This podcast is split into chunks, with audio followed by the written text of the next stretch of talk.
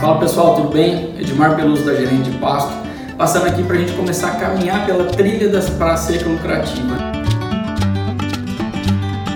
Lembrando que os quatro pontos são planejamento forrageiro, água, se você tem cria no seu sistema produtivo, no sistema produtivo dos seus clientes, estação de monta bem ajustado e utilizar o pasto nas águas, utilizar bem o pasto nas águas para você ter uma seca é, mais lucrativa também, né?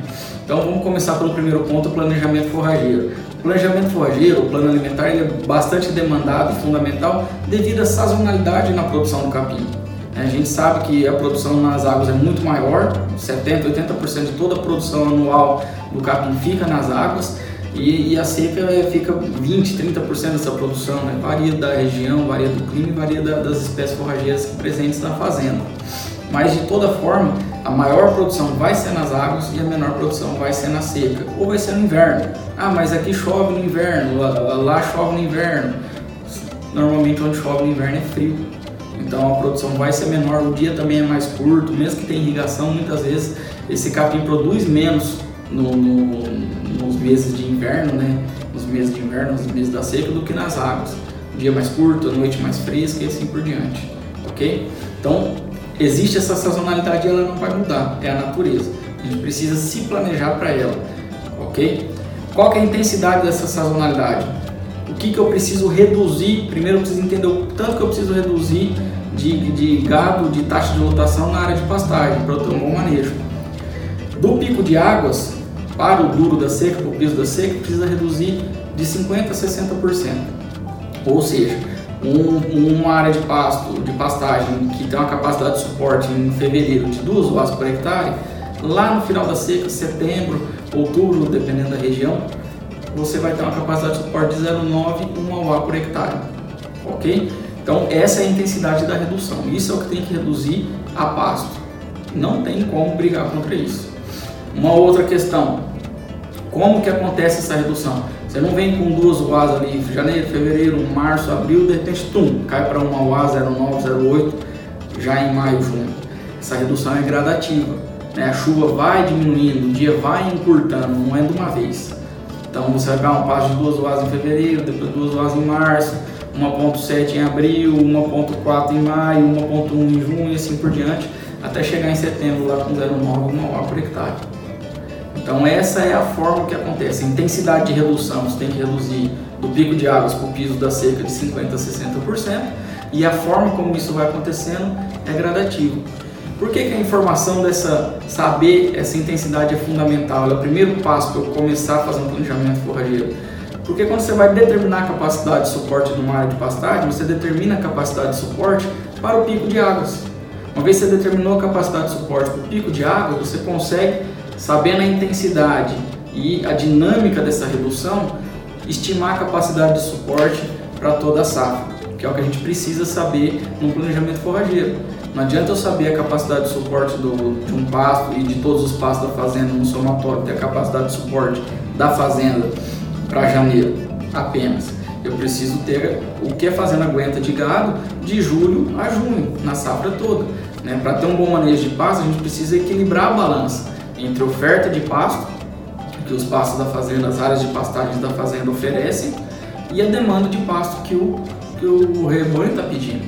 Então, quando a gente pensa em determinar a capacidade de suporte, é a gente entender a oferta de pasto, estimar a oferta de pasto que a fazenda vai ter durante todos os meses da safra, ok? E como que a gente determina? O que, que influencia essa capacidade de suporte? Primeiro, fertilidade, fertilidade, e a fertilidade ela pode ser aferida por, obviamente, por análise de solo, uma ferramenta muito boa, muito efetiva. No entanto, também o que a planta está falando para gente. Veja o vigor dessa planta, veja a densidade dessa planta, a cor da folha, a largura da folha. Isso diz muito. Pegue informações com a equipe de campo, se não tem anotado, vai assuntando com a equipe de campo o que, que gira de gado aqui nas águas, o que, que gira em fevereiro, o que gira em março, quanto de gado que passa, quantos dias fica, como que esse capim reage, ele rebrota rápido e você vai puxando informações de área após área durante a, é, rodando a fazenda e vai correlacionando informações que isso vai te dar uma aferição muito maior na hora de você determinar a capacidade de pico de águas para depois fazer toda a dinâmica e fazer estimar a capacidade pra, da área de pastagem para a safra inteira, ok? Então a fertilidade que vai, fertilidade junto com o manejo, né, que vai, vai dar esse, esse potencial. Às vezes você tem um pasto que ela tem fertilidade, ele tem vigor, mas ele está passado, está muito passado. E é um pasto que você sabe que poderia trabalhar 3, 3 UAS e meia por hectare, mas naquela condição é 1,5, é 1,8, porque o material que está ali o animal não pasteja. Então vai ser feito algum trabalho para readequar a estrutura desse capim, vai fazer uma roçada, vai dar um soco no pasto, fazer um pastejo intenso, tem esse tipo de categoria animal que vai conseguir fazer esse, esse pastejo intenso, ótimo.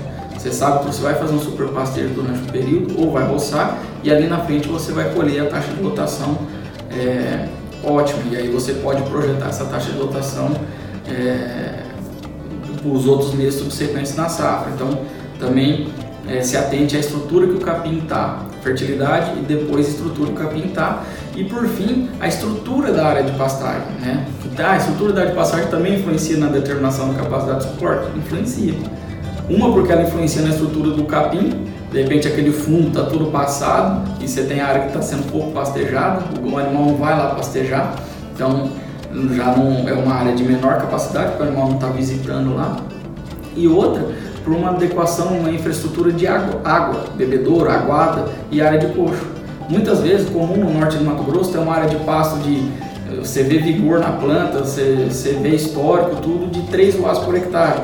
No entanto, a área tem 100 hectares. 3 watts por hectare seria um, um lote de 300 watts para rodar ali, para morar ali 30 dias. Muitas vezes, 300 watts, não, 90% das vezes, não vai dar um pastejo uniforme nessa área grande. Você precisaria ter um lote de 600 watts, de 900 watts e rodar por três áreas dessas é, semelhantes a essa para dar um pastejo mais uniforme. um lote de 600 watts, 900 watts, está falando de mais de mil cabeças. Mais de mil cabeças, tem fazendas que fazem e, e vão, vão super bem. Agora, a água daquela área vai aguentar mil cabeças?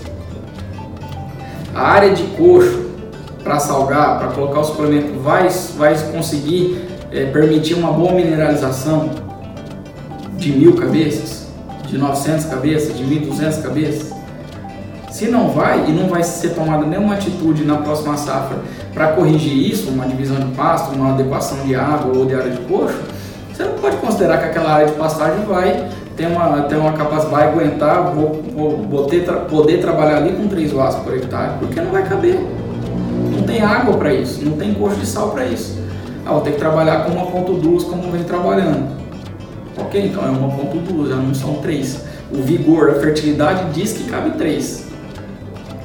Só que o que acontece na prática, a água e o coxo de sal está segurando é, em 1.12, 1.3, 1.5, a lei do mínimo está segurando para trás. Então, quando a gente pensa em determinar a capacidade de suporte, a gente tem que ver a fertilidade atual via análise de solo, via vigor da planta e histórico, histórico de formação, o que foi feito, se tomou a terra, ou se fez correção, se fez adubação, tudo isso vai te dando informações para consolidar uma determinada, é, consolidar e determinar uma capacidade de suporte.